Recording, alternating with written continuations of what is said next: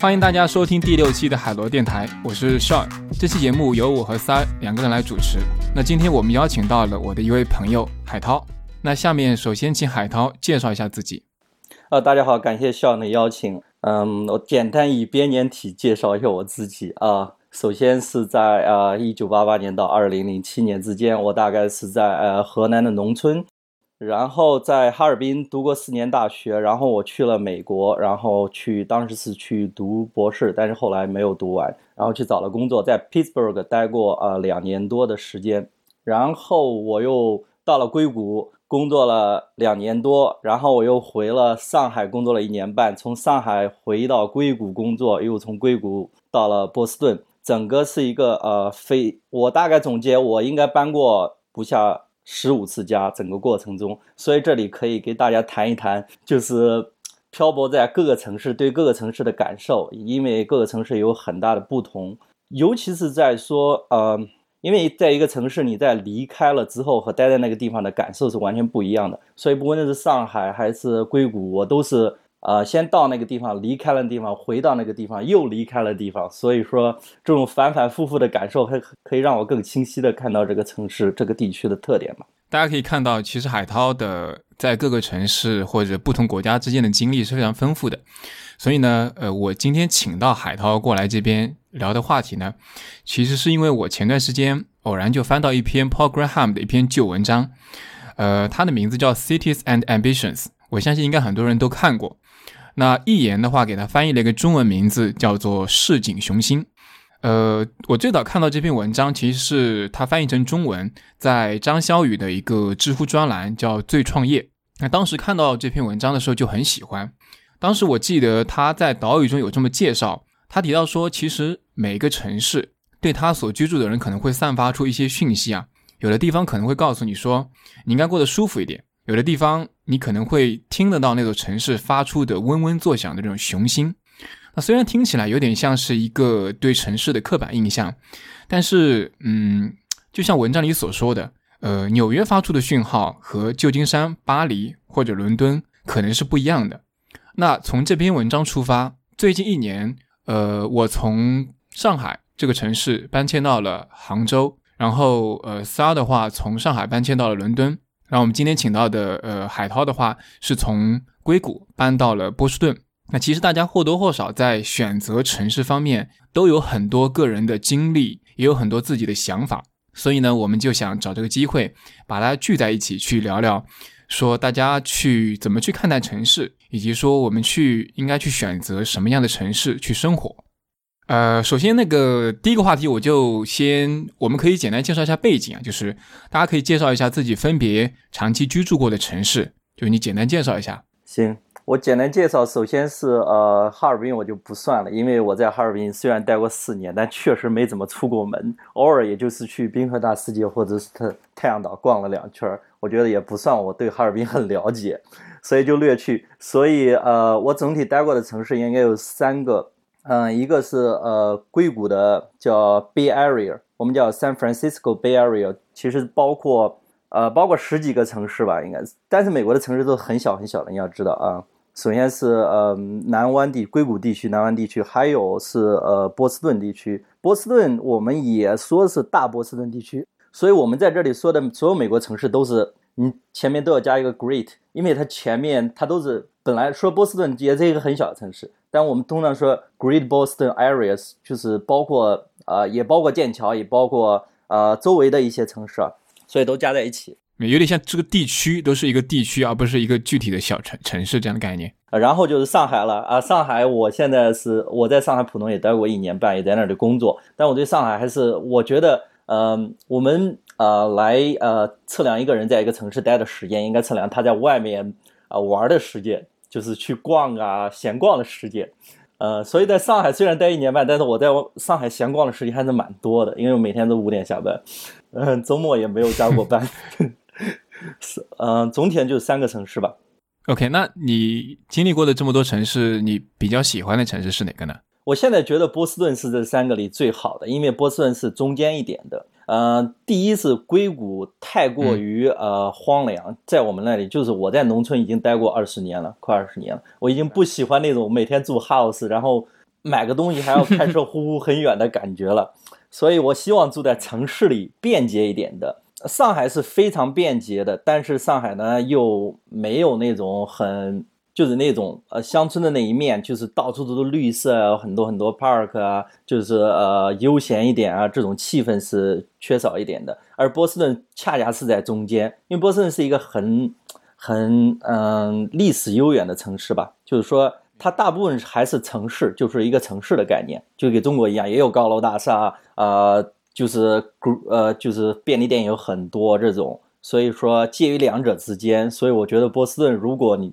嗯，如果刨除家庭的关系来说，我觉得波士顿还是最好的城市对我来说。然后那个，要不三儿，你你说一下你的经历啊？我家乡在成都，然后所以说小时候基本大学之前都在成都，但是其实对成都的了解并没有那么深，主要是因为嗯上学的时候对吧？然后也一般不会出去到处逛，然后当时也不会去。自己去想那么多的东西，尤其是高中的时候。后来在北京上学待了四年，大部分时间都在五道口附近，然后所以说其实也对北京的了解不是很深。但是后来在北京工作了两年，然后在朝阳区，然后对另一个北京有了一个比较大概的认识吧。然后在香港上过三年学，然后因为我们学校就在港岛上。然后，所以说就离所有的地方都非常的方便，很容易就到每个地方出去逛一逛。然后在上海待了两年半，相当于总共加起来有两年半。上海算是我们三个都待过的地方。对对对，对的。然后去年十二月搬到伦敦。对，OK，那我先说一下我的，我的家乡在无锡，呃，应该也算是个三线城市吧。那就像那个刚刚呃三说的一样，其实。大家虽然在自己的家乡生活的时间是最久的，但可能对这个城市的熟悉程度，其实不一定是有那么的深刻的了解。熟悉的地方没有风景。对，就是你，当你还不是一个就是成年之后，你有一自己工作之后，你还没有就进入那种生活日常的时候，你可能没法去就发现这个生这个这个城市的方方面面，或者你可以去到的地方其实比较少的。第二个城市是哈尔滨。哈尔滨的话，那个我跟海涛是是大学的室友，对，我们在哈尔滨上学。然后，呃，哈尔滨之后的话，我毕业的话，首先去的城市是恰好是三儿的家乡成都，对，还还运气还比较好，就是在在成都还没有真正成为一个网红城市之前，就来到了这样一个地方。对我是一一年左右去的成都，在那边大概待了两年不到左右的时间。对，那个时候的成都，我觉得还是。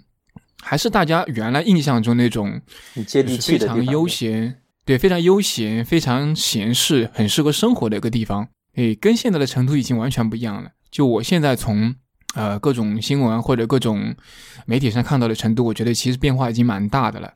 对，因为现在成都已经成为西部的一个算是中心城市吧，呃，也也俗称的网红城市。最近不是还有一个所谓的新一线城市的评比，成都是排第一嘛？嗯。这是第三个城，呃，这是第三个城市成都。那我在成都之后的话，因为工作变动的关系，我去了深圳。在深圳的话，是从一二年末待到了一四年末，大概也是两年多左右的时间。但深圳其实是我，呃，应该说是，呃，还算是比较就刚刚毕业的一段，还算比较开心、比较自由的一段时间。所以我在深圳其实去过很多地方，玩过很多地方。对，所以我对印深圳的印象会非常好。那个时候，一二一三一四年，我觉得也是深圳差不多是后来就是经历了一波大的变化之后之前吧，那之前比较我觉得还比较好的一段时光。当然后来我我又去过深圳啊，是在呃一八年的时候又回过深圳一次出差，当时对深圳的感受会有很多变化，确实不太一样了。然后从深圳的话，因为呃家庭的关系，也因为因为我当时去深圳的话，其实是因为呃属于外派出去工作的。那我家乡其实在长三角嘛，所以后来又回到了上海。回到上海的话，大概待了有三年多左右的时间。其实对上海，呃我我去深圳的时候，当然虽然我在深圳工作，但我的公司其实在上海的。加再加上我我家乡无锡吧，跟上海那边的文化其实是比较相似的，所以我对上海的感情一直是。呃，比较深的，我觉得就是，即使你没有在那个城市长期生活过，就以前我可能在成都啊，在深圳的时候，当时我公司还是在上海嘛，但我依然会有很强的归属感，我就会觉得上海还是我一个非常熟悉、非常亲切的一个地方。上海是一个很奇怪的地方，上海是唯一一个城市让我呃很久离开了之后，我就回去觉得有回家的感觉。我不知道为什么，我在上海压根儿没有家。是这点，这点我们后后面可以仔细讲一下。呃对对对但是我我觉得对我来说，是因为我我家乡离那边比较近，文化也比较相近，然后我公司也一直在那边，所以后来加上我后来在那边生活了三年，工作工作了三年嘛，所以对上海的方方面面是非常熟悉的。对，所以我对上海的感情会比较深一点。呃，不过也是从去年的十月份，我离开了上海，我到了杭州。到这边大概有半年多左右一点时间吧，其实对杭州还不太熟悉，因为刚刚过来的话，工作可能特别忙。对，呃，总体上来说，其实我待过的城市还还挺多的了，就是算四个城市吧。就大学毕业之后，年转四个城市，基本上都待了一到两年左右的时间。你要让我说的最喜欢的一个城市，呃，我其实分两个阶段，就其实在一四年之前，我是更喜欢深圳的。那一四年之后的话，我就回到上海之后，呃，生活了两三年之后，我发现我还是更喜欢上海。那来杭州时间不久嘛，所以我现在还谈不上说真的喜欢杭州，可能相对来说对深圳和上海的感情会更多一点。对，大概是这样。接下来就是，嗯，我看那个 program 在文章里提到说，其实他说城市会发出很多种信号，比如说他在文章中举了一些例子啊，他说纽约可能会告诉你说你要去挣很多的钱，波士顿会告诉你说你应该更加聪明。我我理解他这边更加聪明，应该是指的，比如说有文化，类似于这方面。对，因为波士顿的话，大家都知道，就是有很多的有很多好大学嘛，像哈佛啊、MIT 啊，就教育资源各方面会比较剑桥嘛，在剑桥比较好。其实叫那个有种翻译叫坎布里奇，因为就为了跟英国的剑桥给剑桥分分开是吧但是英文都叫 Cambridge，但其对，就可能听众会弄混。其实我们这边一般不，呃，一般还是说是波士顿，对吧？嗯，因为因为剑剑桥就在旁边，其实就在一起的。好像提 Cambridge 还比较少，确实是。好像就是隔了一条河，对对河对面就是河对面河的呃一边是波士顿，河的一边是呃 Cambridge。对，嗯 OK，然后他那边有提到说，他说他觉得硅谷的话，告诉你给你透露的信息是说，你应该更强大，就是更 powerful。因为硅谷的话，其实很多公司啊，像谷歌啊、啊 Facebook 啊、苹果啊，这些都想着去影响世界嘛，就是 那种都是或者像 Elon Musk 这种，总是想着去改变世界、影响世界，所以他他总结出来，他说硅谷的感觉是要更 powerful 的这种感觉。我不知道，就是海涛和三，你们两个觉得，就是说，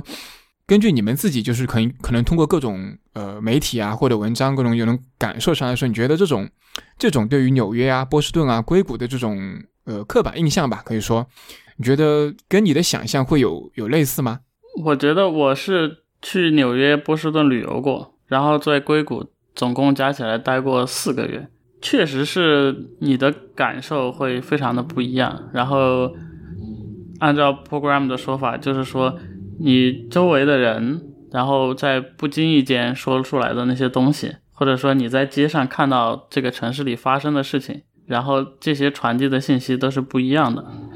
当然，具体是不是他说的这些站是最主流的观点，我觉得这个并不是很好说，对因为嗯因为有一个就是说，你作为一个观察者，那这个城市对于每个人的态度其实不完全一样的。那像 Program 作为一个美国人，对，那他在美国的印象和我们作为一个中国人在美国所接收到的信息肯定是不一样的。明白。对对，我觉得这个这个说的很正确了。我就补充一点，就是说，你每个人只是一个城市的采样点而已，你采样的东西不一样。呃，像 programming 一样，它是一个比较成功的就是商业人士，他接触到的人可能和一个普通的工作人，比如说像我，可能是呃硅谷或者波士顿最普通的一部分人，我们得到的结论可能是有点不一样的，就是看的角度也不一样。就是你个体的差异，对你个体的差异导致你接触到的人是完全不一样的，你去的地方可能有重有重合，但是你的感受还是不一样的。对，所以我们会从我们普罗大众的角度来看这些地方。呃，program 可能是从一个上帝视角一点来看这些地方。对，所以我觉得这个地方可以让海涛来多介绍一下，就是因为海涛是有直观的一个生活经历的，至少在波士顿和硅谷的话。啊，那我现在就是说，我主要是对比一下，因为这两个地方我都是呃待过很长时间，然后也出去溜达过很多遍。嗯，其实上海也溜达过很多，上海应该是我溜达过更多的，因为上海我觉得是，那我题外话一点哈，先说一说上海，也算是可能是我未来定居的地方，我可能要回国之类的。啊，就在上海，你在一个地方，你更多的在啊，所以说。更多的，如果听众是在国内的话，哈，我们说一下，就是说，如果你在国内和国外的很大的不一样，就是你在国内会感觉更自由。自由在于你个体的行动，比如说我在上海很喜欢骑自行车到处溜达，可能大街小巷，可能到那某个村子里，不管什么角落，我自行车能到的地方，我都我都是自己去的啊，我没有跟别人一起，我都是自己到处去看看，感受这里面是什么人，我也觉得。突然，高楼大厦那边，比如说那个外环那个啊，中环那个华夏高架那边，啊，一边是呃，就是说张江高科这边是科技园区，跨过去之后，马上就是纯粹的农村，里面还在种田，所以这种这种自由探索一个城市的感觉是是很酷的。嗯，但是在美国，你呃就不太有这样的机会。第一个是你不太敢。我我不太理解你你，因为我就我了解，你刚刚提到波士顿地区，其实相对来说这方面应该还算是相对安全性和对对对，然后城市的这种也没有那么荒芜嘛。为什么波士顿这个地方不能像上海这种地方一样去就自己去闲逛啊？这种？因为你还是因为呃，我们我说一下，这是可能是政治制度的问题了，就是说啊，在国内的话。如果不是呃其他人关起门来自己的地方，你都可以认为是公共的，因为这好像土地是国家的，国家是我的，我属于国家的，国家也属于我的，所以我想去哪去哪。如果我不去你家里就可以了，对吧？这是很正常的。即使我不小心闯到你家里了，那我就说声抱歉就好了。呃，但是当然不会闯到别人家里。OK，这但是在美国呢，这严格的就是说，很多地方你是不能擅闯的，因为它都是私人的领地，到处都是 everywhere。所以你在去一个地方的时候，你会担心自己是不是去了错的地方，不该去的地方。而且即使波士顿的话，呃，波士顿硅谷相对安全的地方，但有些地方还是有帮派区的，所以你不小心闯到帮派区，你可能就惹上麻烦了，或者别人正在枪战之类的。有这种事情，真真的有这种事情。所以，所以，所以我可以理解，其实一定程度上就是可能外部的就治安，就是帮派的那些因素，可能导致你在心理上会缺乏一点安全感。对你不敢去探索那么多未知的地方。所以我们在国外的话，主要还是去一些主流的地方，就是大家都知道的地方，比较安全的地方。所以这是一个中国和外国的显著的区别。所以在中国你会觉得更自由，这是。这是很明显的区别，就是指的是你自己的这种旅游对一个城市的采样了也好，嗯，在国外你就呃很少有这种机会，尤其是美国了，其他国家我不是太知道。那如果是个白人的话，可能可能会好一点。如果是个白人的话，应该好一点，因为呃，他不是呃，如果你想想，如果是个白人的话，别人会认为他就是回家，对吧？嗯。但是你是一个亚裔的话，你通常呃，别人如果看到你是一个外来者的话。呃，就就一眼就可以看出你是一个呃，就是外来者，所以你可能会导致一些麻烦。当然，这种例子有很多了，嗯，所以我们看到很多这种新闻的事件，就亚裔啊遭遇不测的，就是很多这种例子了。所以大家一般都会采取一个很谨慎的态度，不要在美国呃闲逛，就是就是不要在未知区域闲逛，就是说，OK，明白。那那个海涛，我有一个疑惑，就是。因为其实大家对硅谷的印象是就是科技中心、创业这种创业之都这种感觉嘛，那就你对波士顿了解，你觉得波士顿给人的一种感觉或者一种特征特点是什么呢？波士顿更多的啊，我觉得波士顿相对于硅谷来说，更多的有更多的生活气息一些，当然是。创业，我们我们首先再回去说一下硅谷哈。硅谷大家都觉得是科技中心，但是你要知道，真正能创业成功的是九牛一毛的，很少很少创业成功的，大多数还是普通的程序员。所以，你得到的讯息，并不是每个人到那个环境里都会觉得，呃，自己就要创业、要奋斗啊之类的。所以，大多数人在硅谷的生活还是比较闲适的，就是比较慵懒闲适的。这个可能违背了大多数人的直觉哈，但是的确是这样的，因为太多人了。比如说这里有啊一百万人，其实只有。呃，比如说几百个人是创业的，其他人全是普罗大众，那你那你怎么能说这个地方就是一个就是大家都在创业的地方呢？很不公平，对吧？对于大多数人来说，这就是一个工作找工作的地方。所以硅谷吸引大家的主要的地方就是天气好，工作机会多。硅谷并不像大家印象中，就是有很多很拼命的创业公司，或者很多员工都非常拼的去在创业，可能。很多人就是在一些虽然也在创业公司或者在大公司啊，可能相对生活是比较闲适的，是吧？这个还有点出乎我的意料。对，大多数人的工作都是比较闲适的。像以前我的室友在硅谷，在一个公司工作，他几乎是下午五点就回来了，有时候四五点回来，有时候中午还要回来睡午觉，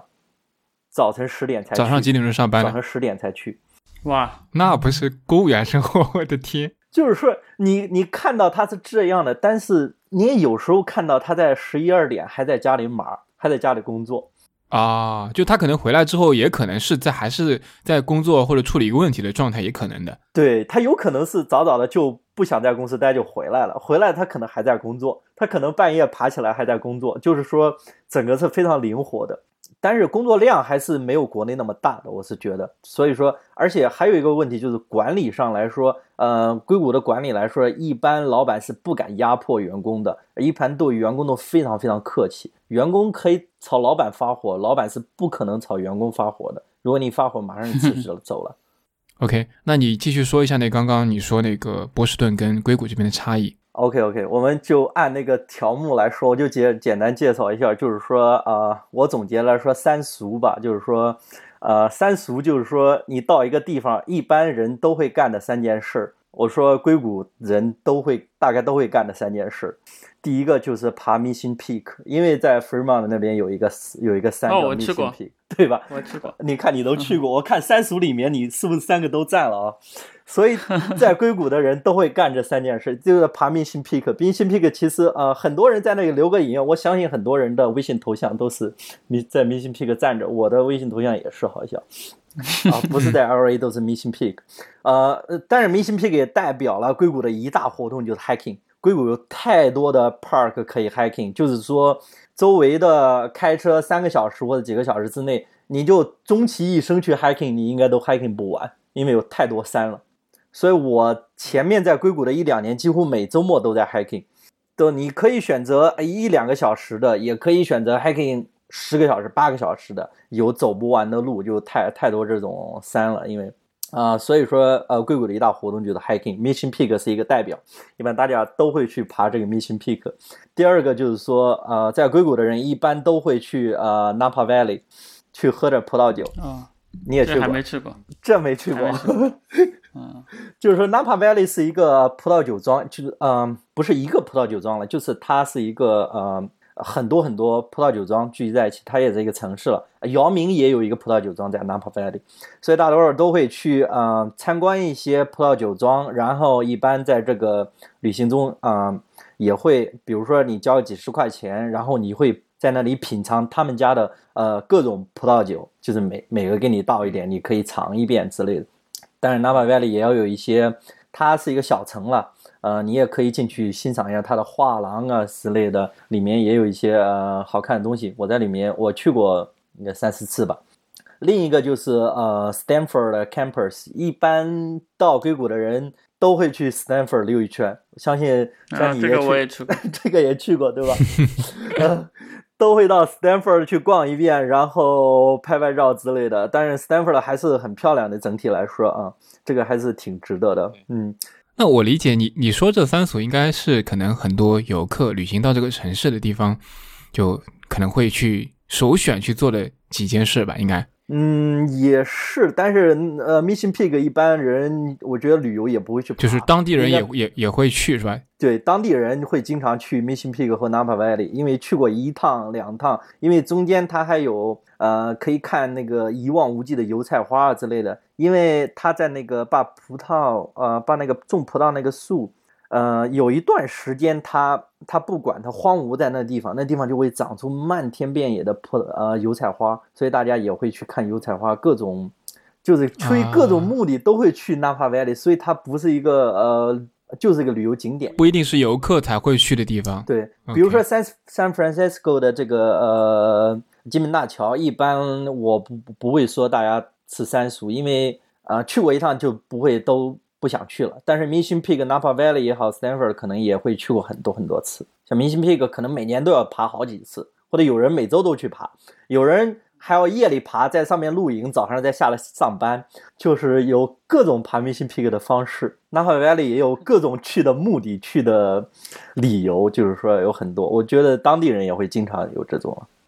当地人会经常去的。嗯，我说一个 Boston 吧。那 Boston 的话，我觉得更多人第一个，我觉得来 Boston 旅游的或者自己在的话，也都会去踩点的一个地方，就是 MFA，就是呃什么。呃，Museum of Fine Arts，这个中文叫什么？就是一个呃博物馆吧，应该就是。对，应该也去过吧？我好像去过，应该去过，不太因为这是一个很呃，就像纽约的大都会博物馆一样，哎，这是一个很大的博物馆。呃，为什么当地人？你像我都有 membership，因为我很有时候每周都会去溜达一圈儿，因为它有呃，它有一些固定的展览，但有很多就是嗯，比如有一些展区是。呃，每隔一段时间都会换的，有时候展的是这种，嗯，呃，painting 啊，有时候是一种，就是说，呃，摄影作品呐，呃，有雕刻啊，各种新的作品也在里面展览，所以这是波士顿人会经常去的，有事没事就去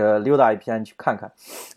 溜达一圈看有没有什么新东西。嗯，第二个我觉得就是，嗯，我说中国人吧，就是说中国人肯定都会去 Boston Common 和 Chinatown。因为这两个是在一起的，Boston Common 是一个相当于在 downtown 中心的一个很大的公园，当然没有这个呃纽约的这个嗯中央公园那么大，但是也面积也不小，很多人就是说周末都会到那里去走一圈啊，或者是坐在草地上看看书啊，但也有很多人呃街头艺人在那表演啊，还还是很不错的，而且呃枪汤也在旁边，所以有很多很多好吃的，各种好吃的，所以这也是经常去。OK，可可以理解为是一个。城市中心的一个市民公园的感觉是吧？对，城市中心市民公园。但是波士顿，呃，波士顿这个好的地方在于，枪汤正好在波士顿的正中央，就是说是一个市中心，在最好的地方。枪汤和这个市中心是重合的，这个在其他城市很很少见。我觉得，在其他城市的枪汤都是一种，哎，给我的印象都是比较脏，有一点乱的地方，比如纽约，呃，比如连三藩也算上。都是感觉比较穷一点的区域，但是在波士顿来说，downtown 呃，Chinatown 和这个城市的中心是融合在一起的。它一楼的 Chinatown 的饭馆可能就是高楼大厦的第一层。它所在的那个城市的位置会不会有点像上海的人民公园对上海的位置差不多？对对对，就是人民公园的位置，exactly 人民公园的位置。啊，OK OK，就是人民公园太小了，就是。对对，人民公园有点太小了，绿地有点太小了，希望人民公园能大一点。呃。第三呢，我觉得就是 Charles River 了。来来这里的人应该都会走在 Charles River，因为 Charles River 你走的一一边是呃呃高楼大厦的 Boston 的 Downtown，一边是呃 MIT 和和 Harvard。Charles River 是查尔士河是吧？对，查尔斯河，对，是一条河，就是就是和我那黄浦江是一样的，它都是，我觉得世界的城市都是有共同点的，都是大家建在河两边，然后这个河是一个入海口，呃，Charles River 也是一个入海口。我其他的简说哈，我觉得呃还有一个是说波士顿是一个有地铁的城市，这个要强调一下，因为美国很少有地铁，因为有地铁就意味着你不用开车了。呃，在波士顿开车是一个非常麻烦的事儿。整整个城市以前的建设就是说，因为历史非常久远，所以建设是以啊马路。为什么叫马路？就是马在什么马车在那跑的路嘛。所以呃，更多的是路非常窄。后来就是经过一番一番的改造，把整个城市就变得十分的复杂。所以你开车的话，即使老司机也会迷路的，因为那个错综复杂的路，一会儿钻到地下，一会儿钻到地上，真是让人很头疼。但是波士顿是有地铁的，很幸运就不用再开车了。然后波士顿 bus 也是呃也是很不错的，所以整体来说，波士顿你不用开车就没有完全没有问题。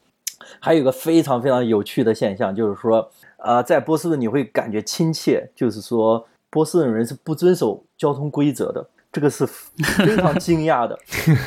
你你会发现在整个你你说的亲切是跟国内国内的那种类似嘛？是和国内非常亲切的，呃，是和国内非常类似。他集起一股人，他就会走。你会发现整个人群散布在这个呃斑马线上，然后给出了一小小缝供一个车走过去，而人家车走过去是因为人家是绿灯，行人是不管你是什么灯的都会走。在这里，不管你是什么人，中国人也好，白人也好，大家都是闯红灯的，是一个非常司空见惯的现象。所以我对这个问题也思考了一下，我在想，可能是因为波士顿真的太冷了，因为冬天都延续了半年，而在最冷的时候到了零下二十度呢，谁会在那里站着等红灯呢？你想，哪有那个耐心呢？太冷了，所以这这一点是非常有趣的。那个海涛，我觉得。如果让你用一个词来形容波士顿这个城市，呃，或者一一句话来形容，你会怎么来形容波士顿这个城市？就比如说，我们可能去形容上海的话，会形容繁华；形容成都的话，会形容说闲适舒适。那那个波士顿会给你的感觉是？我觉得波士顿更多的是自由和多样化吧。就是说，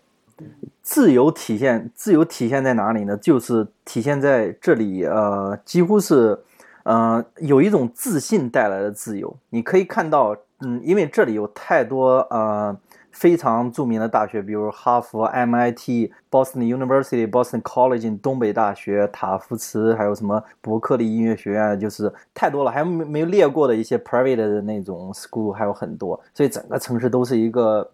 不管是呃艺术方面，还是说就是呃工程方面，还是说理论方面。啊，还是说人文、历史各方面，到处都是有顶尖的人在这里的，所以他们选择自己生活的方式，啊，他们认为我就是最顶级的人，我就可以这么生活，我可以穷，可以怎么样，都是可以的。所以我觉得它是一种很呃自信带来的一种自由。明白，明白。哎，那我我我我拉回到那个城市来说啊，那你觉得像？呃，比如说那个 Program Ham 提到的几个城市，像纽约、波士顿、硅谷，比较典型的几个城市嘛。那如果说拿国内的城市来类比，就你们觉得可以类比国内哪几个城市？像纽约啊、波士顿和硅谷这几个城市？但我就不完全拿来类比，我觉得类比就很难去概括，因为国内的城市更多的是非常综合的。呃呃，这个美国的城市相当于说功能稍微单一一点。你比如说纽约来说，它就是 finance，嗯，和这个时尚艺术一点的地方，对吧？它的呃，就是说，比如说高科技根本就没有，有一点也是为了这个呃这个金融产业服务的一些 program，呃，software engineer 这些东西，嗯，所以纽约散发出来。但是，但但是，我觉得你提到就是 finance 或者是时尚，嗯，其实跟上海蛮像的呀。但上海也有高科技的一面啊，就是上海是一个综合的。呃，我觉得其实上海在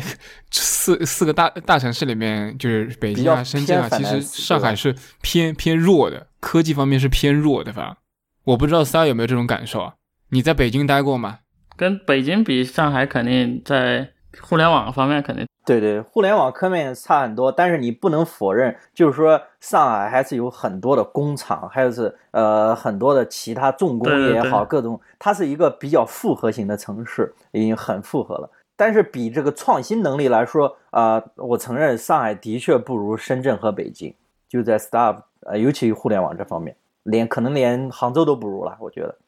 但是你不可能否认，就是上海是一个非常非常综合的城市，既有高科技，又有金融，又有艺术，又有各种方面。但是你骂纽约和上海对比来说，纽约就相对比较单一一点了。但是纽约呃达到的高度可能比较高一点，但是功能相对单一一点。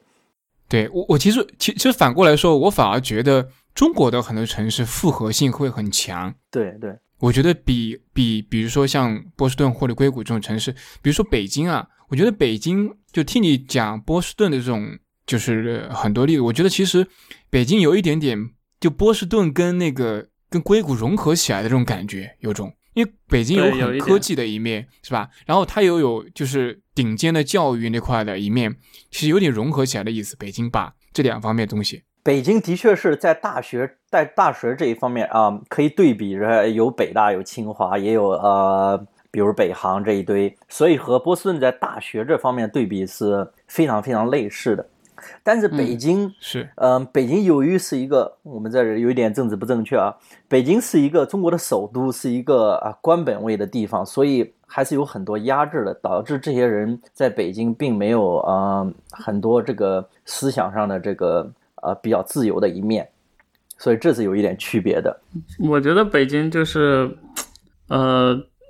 对于跟波士顿相比来说，教育方面肯定是类似的，但是确实文化方面，我觉得没有那么的，没有那么的像波士顿。就是可能大家虽然说大家都在上学，但是并没有觉得说我要更聪明，或者说更怎么样。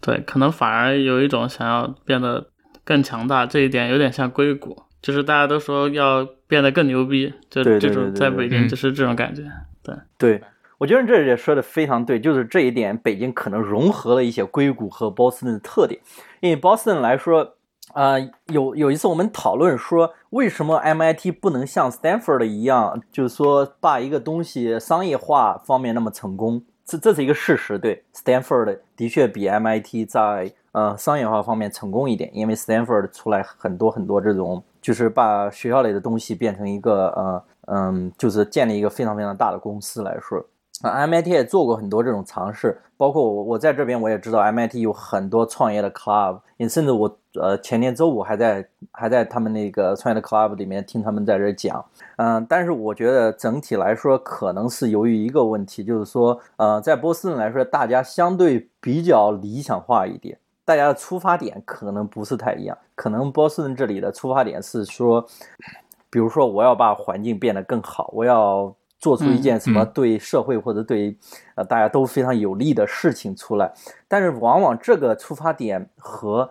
和就是要赚钱，就是要发展资本这方面，可能有时候有点冲突，所以有时候就做不好，可能。对我，我觉得你说这个，其实，在那个 program 文章里面其实也提到了，就是说有一点点是那种学院派的理想主义那种，对对对对，就是学识方面会高知会更多一点嘛，在波士顿这种地方，因为对教育啊，就是这个圈子的关系，对，所以可能跟硅谷在这方面的气质会是有点差异。对的对的，那个，我我还看到那个，其实文章中提到有一点说，呃，他提到其实剑桥就是那个波士顿的 Cambridge 啊，其实是一个他觉得有一些不太好的地方，比如说，嗯，物价很贵，他觉得有点脏乱啊。相比较可能加州来说，天气啊气候也不是很好。然后他提到一个观点，他说，其实说你想要去追求那种真正的这种他所谓的壮志雄心啊，其实你可能要去牺牲掉一点的生活质量。或者是环境方面的，或者是呃物价呀这种各方面的，就是各方面的东西。呃，我不知道两位对于这个观点有没有一些相同的感受？我其实是有一点的。前段时间听那个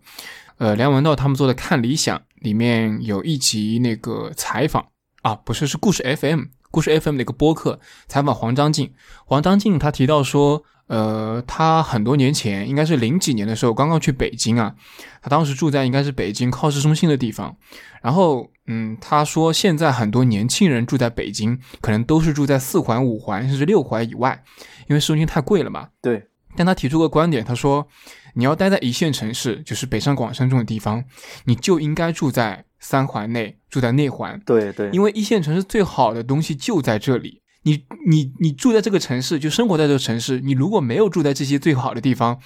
你就享受不到那些城市最好的东西。我对这一点，我其实还蛮认可的。对你，你需要你需要，比如说别人花这个每天花两个小时或者三个小时，在这个生活之后的呃，比如说去呃去这些呃 bar 里面坐一坐啊，认识人聊一聊啊，比如说在咖啡店和大家几个人聚在一起聊一聊，或者有一个 party 啊，大家，然后你花了三两三个小时在这个呃 traffic 上，对吧？你在坐车往返这上，所以你就浪费了自己大部分这种生活。所以，即使你生活了十年，你可能对这个城市并不了解，这个城市里面的人并不了解。这这个我有一个很切身的体会啊，我对比深圳和上海，就我之前在深圳的时候，我住了两年在深圳，但是我当时是住在深圳很郊的一个区，叫宝安区。我不知道大家就可能没去过深圳的，对于宝安不太机场不太了解。宝安机场对机场那边靠靠东莞那个区，就那个时候，呃，应该现在吧，我觉得相对来说也是相对偏一点的区。所以呢，我平常工作的周一到周五啊，是不太可能去到就所谓的城里，因为就宝安这个区，在零八年以前，上深圳很早以前属于关外的。他们有关内和关外之分嘛？对，所以你可以理解为是在远郊或者城乡结合部这样的地方。我只有在周末两天时间才会自己去，先坐先坐呃公交车，然后再从那个机场那边转地铁，转到转到南山区这边，大概路上可能要花一个多小时。就你会感觉你不是生活在这个城市，对对，你只是过来生活在乡下，你你好像过来对短，你进城，你每次都是在进城，你知道那种感觉？对，就是。虽然周末你可以去，但是你不觉得自己是住在这个城市里的。但是我后来回了上海，就我我深刻体会到这点之后，我在上海其实住的还比较靠中心一点的，我住在中环以内，然后是住在二号线沿线的，整体的交通是非常方便的。然后我住在浦西，对，所以就整个生活的质量和你去参加各种活动啊，去各种地方就非常方便。我就感觉到这种就。同样是在一个城市里面，你住在很远的郊区和住在市中心，对一线城市来说真的差别很大。对对，就生活质量方面差别真的很大。对，我觉得就是说，你住在地铁沿线和不沿线差别都很大，对不对？是是有一点，尤其是像北京这种地方，怎么说呢？就是住在比如说住在朝阳区和住在这个海淀比较远一点，比如说西二旗再再往外就。完全不是一个北京，可以这么说。对，所以说北京其实是你说大家都在北京，但其实在北京有很多种不同的在 在的方式。对，对，是的，可能北京这方面更，我觉得更明显一点，因为北京的交通可能相对来说，除了地铁以外，可能其他都相对来说会差一点。有有很多同学、很多朋友抱怨说，可能在 北京就一个区去另一个区需要的时间可能花很久。对对，相对来说，我觉得上海还是地铁方面还是很不错的，这样对吧？就是很新，而且很方便，而且很多，就是换乘差不多是国内最好的了呀。最好的，对。其实你们有没有觉得，很多人说抱怨说北京的环境非常恶劣，包括各方面的，不管说是呃，就是整体的自然环境，还是说高物价、高房价各种环境，包括上海也有高物价、高高房价这种，但是很多人还是离不开这些地方。就是你会会不会觉得，就是说，其实很多年轻人想要去追求那种，比如说真的追求事业上的东西，或者追求创业上的东西，你可能还是需要去牺牲一些东西，因为你资源在那个地方，你没办法，你只能选择留下来。会不会有这样一种，就跟那个 Cambridge 那个波士顿其实有一点点相关，就是你为了混那个圈子，或者为了获取那部分资源，对的，你得放弃一些生活质量上的东西。对的，就跟刚才讲，就是说哈佛的人一定要住在学校附近也是一样的。就是说，如果你想碰到志同道合的人，至少你知道你志同道合那帮人在哪里住，对吧？然后你也住在那个地方，这是很显然的。前一段时间就有一个 VC 在这里说，呃，投资者在这说，如果你想接触更多的投资人，你在国内你就要住在上海，因为他就不住在其他地方。啊，就是他那一帮帮人住在上海，可能也有一部分在北京，但你到二线城市，他就是没有。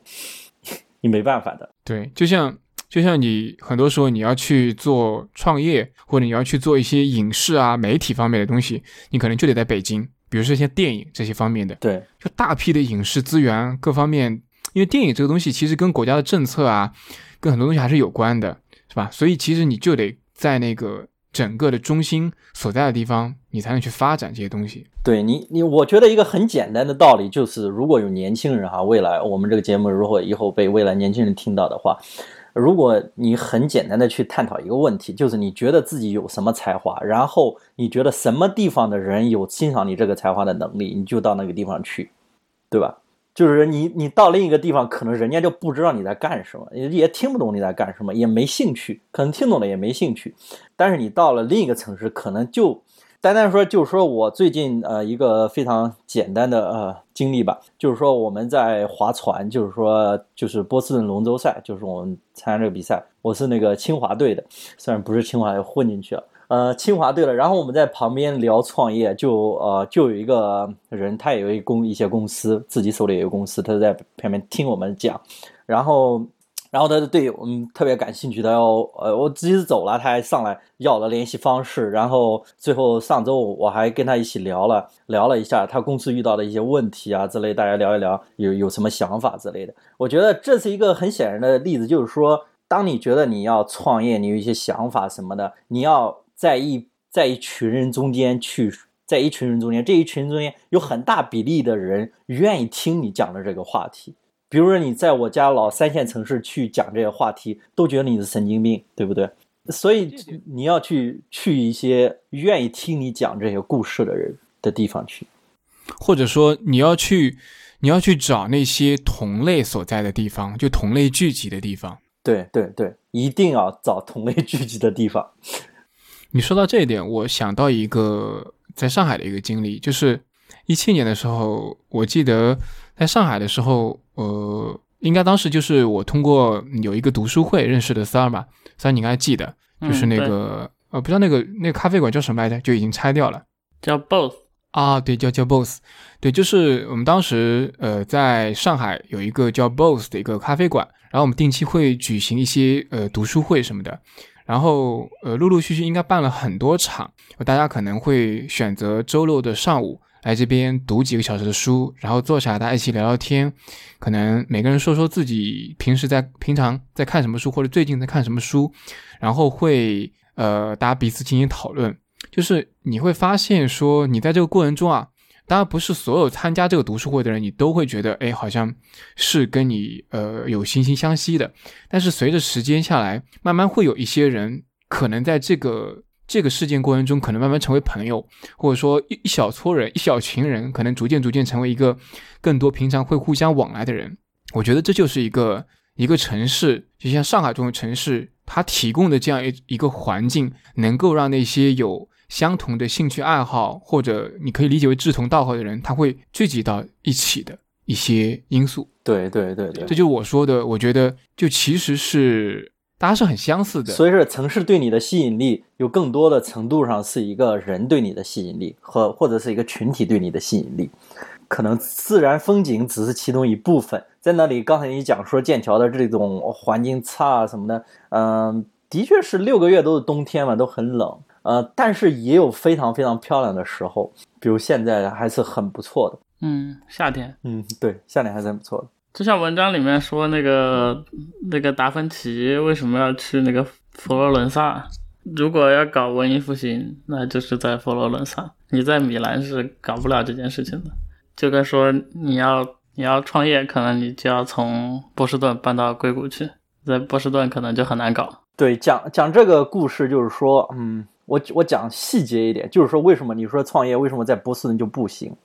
因为我有一些很切身的经历哈。我们我从我开始招人，从四月份呃，从三月份到现在都已经啊到七月份快四个月了，我们招人都招不来人。因为第一是波士顿本地的本地的人，即使你看那么多大学，但是由于没有公司很少，所以都是没有经验的。你稍微招一点有经验的都不在波士顿。所以说，你要是创业，你要选在硅谷的话，你可以轻易招一票，你需要什么 skill 的人就有什么 skill 的人，所以这个是没法取代的，就是就一个地方它是有它的核心优势的。嗯，这个道理其实是一样的，就像你在杭州啊，不说杭州吧，你就说你在可能，嗯，广州。相对来说，可能就是科技企业稍微少一点。你去招人，你跟北京招人可完全不一样。对对对，北京那边的是吧？这种人才太多了，就是互联网科技的人才。对我们这一点，我可以澄清一下这个区别，就是说，呃，区别就是说，你的大学培养的毕业生和产业人才是有区别的。这些毕业生他新手，他很多是大多数事情他是做不了的，尤其对于你想创业来说，你在一个大学很多的城市，不见得就。呃，你觉得人才很多，但是大多数人才都是不能用的，因为他出来他也要学东西，所以我们说注重人才，可能更多的注重产业人才，就是已经在 industry 里工作很多年的人。所以我觉得这方面你来说，深圳来说，北京来说都是非常有优势的，对吧？因为它有这这么多产业。然后，其实我刚刚那个我讲上海那个话题，其实我接下来还想讲一点，就是其实在上海那边，呃，就很多时候大家参加读书会之后，大家会沟通嘛。我其实观察到一个状态，就是你会发现很多人就是呃愿意出来社交、愿意出来沟通的人，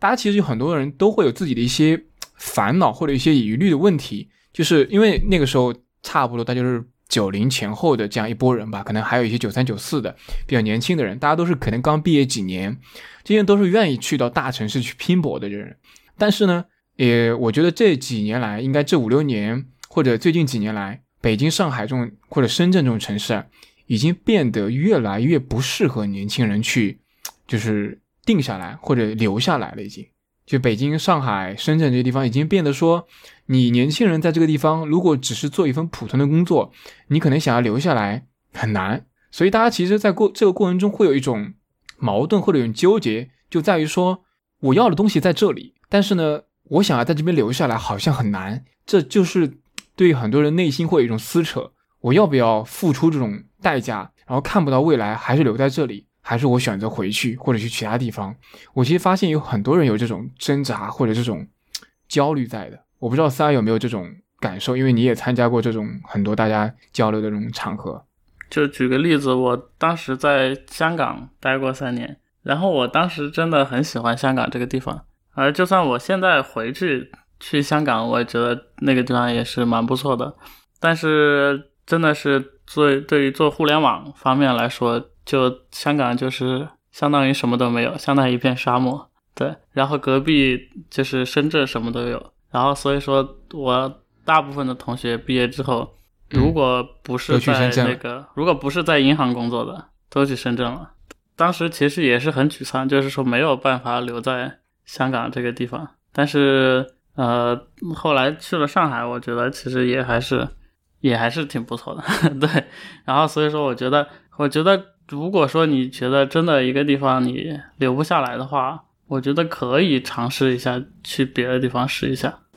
对，就是说你喜欢上一个地方是需要时间的。比如说，嗯，我假设我家周围没有跑步的地方，然后我就到了一个很远的地方跑步。但是有一天我发现我没法去那个很远的地方跑步，然后我就花了周末一个下午去在我家周围去找。我发现我家周围还是有可以跑步的地方，而且比那个远的地方还要好。所以，嗯，就是说，当你喜欢现在这个城市，你又没法待下去。那你就不妨去选择一个你觉得完全可以待下来的城市，然后尝试去喜欢上它啊，它肯定嗯有你有值得喜欢的地方，但是就是你要去啊发现它，不要去抵制它，就是不要带有偏见。那我说一下，就是刚刚那个话题，我继续往下，是对于我来说，我就不不说其他人，我其实还蛮喜欢上海这个城市的，就像刚刚那个海涛说过的，上海是一个非常适合生活的一个地方，就是。它是一个非常 walkable，或者说你很适合行走，很适合骑车。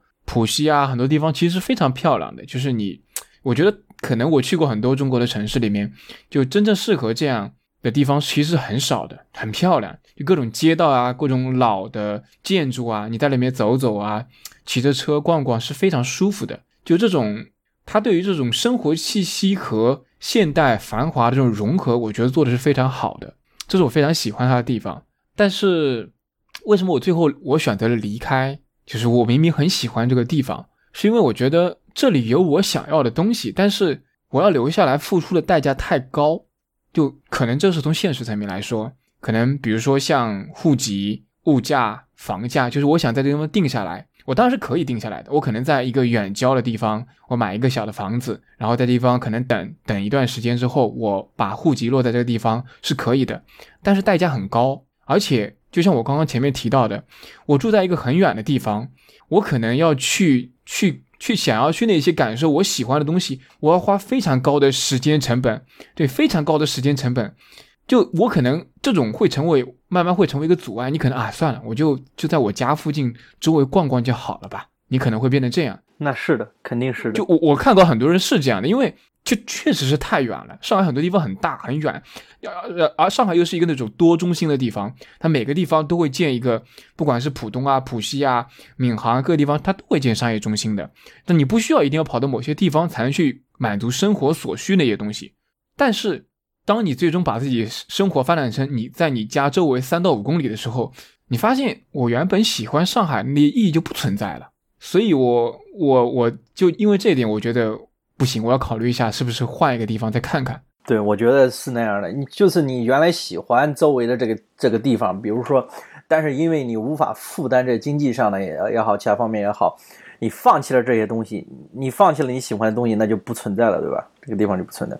三三，我想问一下你，你为什么要离开上海，考虑去伦敦呢？主要是工作上的变动吧，其实并不是说非常因为城市选择上的原因，主动的。主动的想要伦敦来伦敦，但是就因为欧洲是我一直都想要来探索的一个地方，恰好有这样一个机会，然后来了之后，然后发现伦敦比我想象中还要好一点，因为当时我想的，如果感觉不是很好的话，然后我就再回上海。对，但是伦敦比较好的一地点就是说，其实生活也是比较方便的，然后还有就是说在嗯，因为这边的路。就可能比较像波士顿那样，就是非常的窄，然后小街小巷也非常的多。嗯，比美国稍微好一点的，就是说街上不会有这个拿着枪的人。在在英国，枪是持枪是违法的，对吧？对，持枪是违法的。哦，OK。但是还是有一些治安问题，就比如说可能会有有刀子，就可能会被被刀捅死。但是除此之外的话。会好有刀子人，中国也有。对 对，哪里没有刀子的人？嗯，然后所以说，在在外面闲逛的话，其实还是感觉会比较安全一点。然后，而且这边真的因为是一个很老的城市嘛，然后每一个街、每一条小巷，然后基本上都有一些比较有意思的东西，就历史沧桑感会比较强一点，是吧？对，因为毕竟是一个这个很长历史的城市。嗯。我我之前其实看到一个有一个网上的呃朋友写的内容，他说，其实伦敦是将这种历史的沧桑跟现代的这种繁华融合做得非常好的地方，就是完全不会突兀。我不知道这方面你有没有类似的这种感受？其实也不能算是不突兀吧，嗯，他会以一个稍微开放一点的心态来看这件事情。比如说，如果你在巴黎都是非常漂亮、非常。直的这种大道，然后你如果中间突然修一个高楼大厦的话，确实是非常的，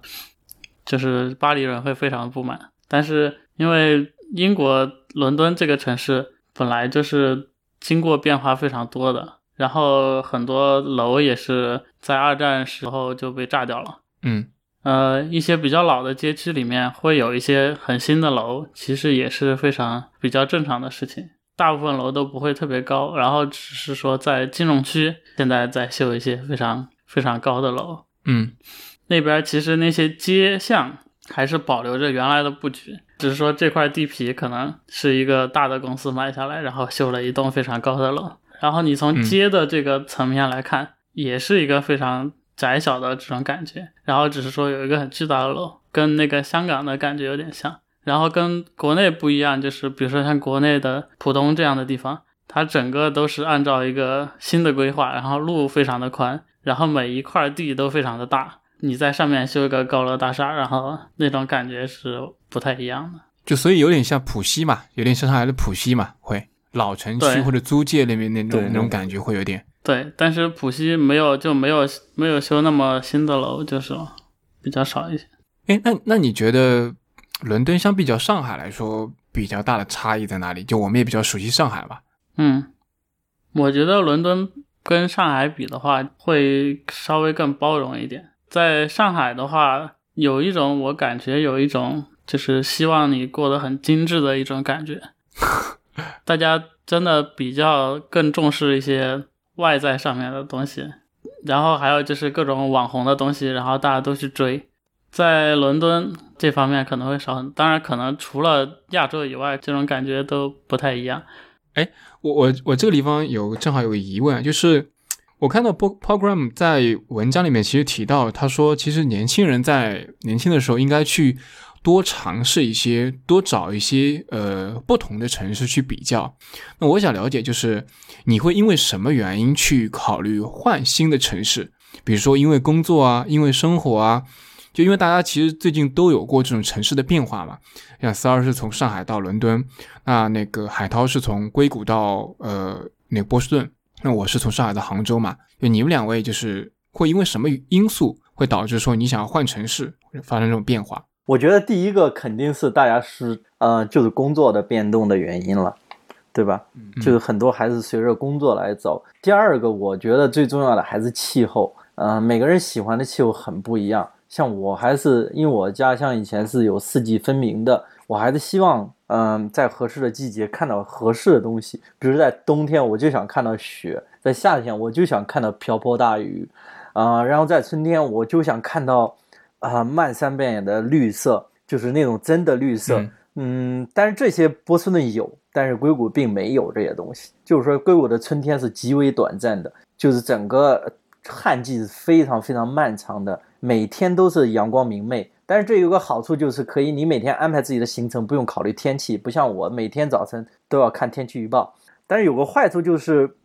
就像你有一个朋友，他每天都对着你笑，你不知道他为什么对着你笑，他每天就是笑，你会觉得很烦，你会觉得很烦，你会希望有一个朋友，他有喜怒哀乐，你能看出点情绪来，而且你的情绪也能随着这个变动。你不开心的时候，你看着瓢泼大雨，你反而反而会安静下来，也会沉静下来。如果你每天你即使很郁闷的时候、很抑郁的时候，还是看到阳光明媚，啊，你会觉得更抑郁。呃，我觉得。对我来说，气候是一个很很重要的问题，所以我觉得一个四季分明的地方会比一个呃一成不变的地方要好。嗯，明白。那我觉得你还是比较相对来说比较感性的，我觉得就选城市会选的比较基于自己个人的感受。对对。阿萨呢？我基本上是工作原因吧，然后我觉得是呃希望在自己年轻的时候可以多去几个城市待一待，然后因为。确实，城市和城市之间差别太大了。然后，如果你不真的是在那里工作，然后并不是在那里待很长时间的话，就其实是很难感受到一些非常细微的东西。对，而且我其实来伦敦也还没有很长时间，然后很多地方都还没有去过。OK，但是但是三儿那个，我觉得纯粹以工作来说的话，你在国内其实。北京，我觉得应该也会有很多适合你的选择，相对来说是吧？就工作第一，然后赶。那为什么你不考虑北京呢？啊，好问题。北京主要还是生活很不方便吧。所以其实工作也没有放在你完全第一位，其实也也是算是一个因素吧。工作是第一，但是不是唯一。对，北京主要是一个是我已经去过了，然后还有就是说整个的那个。氛围，如果说是在三环以内，或者说是在朝阳区的话，我觉得其实还是不错的。但是如果是在比如说稍微远一点的地方，如果说我一定要在一个五环六环以外的地方生活的话，我觉得会很不方便，就是会不太喜欢那种所有的大家所有的人都挤上地铁，然后去西二旗 上班的感觉。就对我来说。呃，我跟你们俩可能有点差，呃，有点不太一样。就是刚毕业工作几年，我可能会呃把工作放在第一位，就是完全不会考虑其他因素。就是我刚毕业，我可能去北京、去上海、去深圳，任何地方都是可以的，对我来说没有任何问题。但是最近几年，我可能逐渐逐渐没有把工作放在第一位了。就是你现在要是给我一个机会，让我去北京，可能机会非常好，我不一定会去。甚至说，你给我一个很好的机会，让我去深圳，我 都不一定会去。对对对，我我觉得我觉得感受是一样的。去，我觉得我现在已经不会再就是说让我去北京，因为我觉得我永远不会定居在北京，我也不想定居在北京，所以还是希望去一个将来会作作为家的地方，对吧？对对，所以就已经我已经慢慢把定居这个因素作为我选择城市的一个还蛮重要的因素去考量的。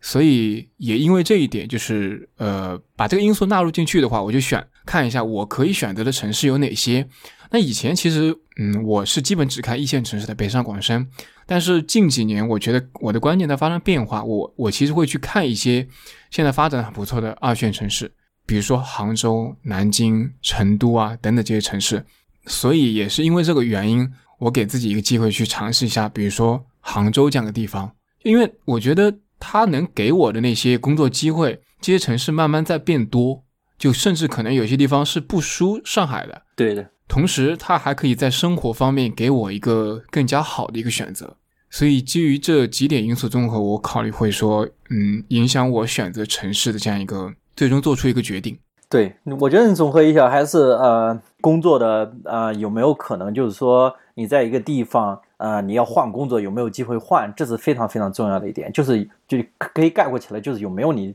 要的这个产业，对吧？比如说互联网，你在杭州有，你你你跑到西安可能就很少了，对吧？你就不能去西安。对，甚至我最近冒出一个想法，就是就是对于工作的发展和对于生活的安定这两块，我在兼顾。呃，因为其实，在长三角这块，其实慢慢在做一体化嘛。我甚至考虑过说，如果说我把家安在杭州这个地方，以后假设说我有上海的机会，我也可以去，可以在上海。但是，对我可以在上海工作，但是我希望我的家安在一个地方，是我后续可能很长一段时间我会留在那个地方的城市。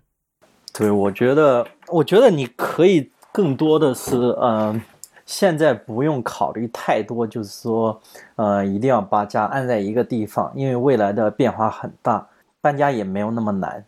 你就先喜欢一个地方，就先在一个地方先待着。搬家其实就虽然很烦，但是实际上也没有大部分人想象的，对，没有想象的那么困难。对，然后那个最后有几个问题，就是如果现在让你让你回到家乡，你会考虑回去吗？我觉得这个很，我先说一下哈。首先是回到家乡啊，你你是变化最大的。我要回到家乡，我就要回去做一个农民，嗯啊，就是彻头彻尾的农民。我说一下，我家离两个城镇是最远的，在两个城镇的中心中心点，在两个市的中心点，在两个省的中心点。你可以去你们的县县城，或者是你们县级市嘛，不一定要去你的就是老家的那个村啊什么的嘛。那那个是不可能的，那个我非常对我们那里来说没有任何产业，没有什么。然后我回到，我不认为我们的县城或者我们地级市是我的家乡，因为我对那里没有任何认可，我也没有多少精力。我说我的家乡就是农村，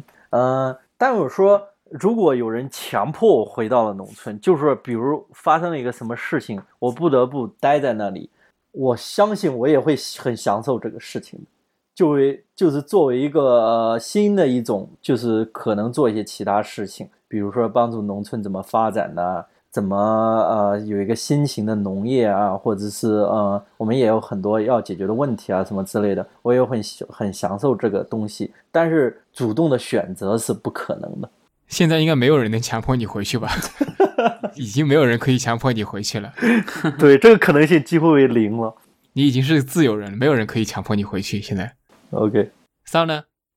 我觉得，很如果回成都的话，我其实是可以考虑的，但是主要是要看有没有非常好的机会、非常合适的契机，然后回去。因为我其实对成都感情还是很深的，但是。就是最近几次回去，感觉真的跟以前变化非常的大，有一种有一点陌生的感觉。对，成都已经在快速的一线城市化，是不是？对，反正呃，现在新修的在南边的一些新区，我基本都没有去过，然后我也不知道那里有什么，然后据说跟北京、上海可能也差不太多。我说一下我，呃，我应该不会选择回去。就是我我家乡的话，无锡应该也算是二三线里面的一个整体发展还算不错的一个城市，经济上比较发达。但是无锡现在逐渐在变成一个比较适合生活的这样的城市，就生活化城市，而不是一个就是发展型城市。对，然后我觉得可能至少在事业上，就是在工作上面，他没有我想要的东西。然后在呃一线城市有的那些东西，就比如说文化呀。或者呃各方面的东西，资源方面的东西，他又没有，所以在那里，我我觉得可能我会我会不太习惯那种生活方式，所以我估计我我可能是回不去，就还真的不够。所以所以总结来说，我觉得如果是年轻的话，还是非常鼓励大家到处去看看。嗯，这有几个我自己有一点感受啊，就是说，嗯，你在听别人说的时候和自己去看的时候还是很不一样的。最近一个感受特别强烈的就是说，呃，学历这个问题，就是以前我周围的人，也就是说，就是学历上整体来说是属于，嗯，是属于非清华北大，然后这这么一帮人。呃，哈佛、MIT 的接触的也比较少，Stanford 也也没几个，也认识，也没有什么交情，所以觉得，呃，学历上来说还是有很大很大的幻想。但是自从来了 Boston 之后，因为这里的人，你要接触出去一群人，很多人就是呃清华本科毕业，然后 MIT PhD 在读，或者是正在 postdoc 之类的，很多人都是这样的。你跟很多人接触过之后，你会觉得他们虽然很 smart 很聪明，但是呃大多数事情还是要呃从一点一滴做起的，他们也没法飞跃任何步骤，就聪明才智。帮助不了任何步骤，你还是要从头做起。所以这样有助于你对人也好，对没有多大的幻想，对你以后对你自己的自信也好，对你以后做事情也好，有一个非常客观的判断。所以我这是以学历为代表。当然，你对城市、对其他地方，如果你生活更多地方了，你就没有幻想，没有幻想了之后，你才能更珍惜自己所在的城市、自己的生活状态。你会知道。比如说你在中国从来没有出过，呃，没有在美国或者欧洲生活的，你会觉得那里多么多么好。但你生活的像我，我们生活了十年之后，我知道欧洲是什么样的，我知道它有它的好，但我也知道我在这里我也有很多我的好。我选择，比如说选择上海在杭州生活，我会觉得我在看到很多地方的时候，我会觉得这里真的很好。比如说你看到杭州有人吐痰，你会觉得哇，国外就肯定没人吐痰。但是我看国外大把人吐痰的。就是说，你不会有一种，你会有对自己的生活有一个客观的评价，你不会有那么多幻想，然后你会生活的非常踏实。所以，年轻人还是要多看，多走。理解。其实，我觉得简单来讲，你说的这点就是，当你见多识广了之后，你可能会对很多东西会祛魅，就是那个东西。不再那么高高在上，你可能不会觉得那个东西是 untouchable 的。就其实你觉得啊，也就这样，其实我也是可以做得到的。你自己就会把自己的那种自信也建立起来，你就会有一种平等的意识，客观的给别人，不管是你遇到这些人，看到这些城市，你不会有一种谄媚的心态，不会有一种啊仰望的心态，你就有一种很平和，我和你是平等的，就是交往嘛，你有什么我有什么，就是我觉得这种心态是很重要的，对一种啊就是。大家如果不去看或者什么呢，很容易被媒体或者一些神话给误导掉。就见过世面嘛，其实就是见过世面。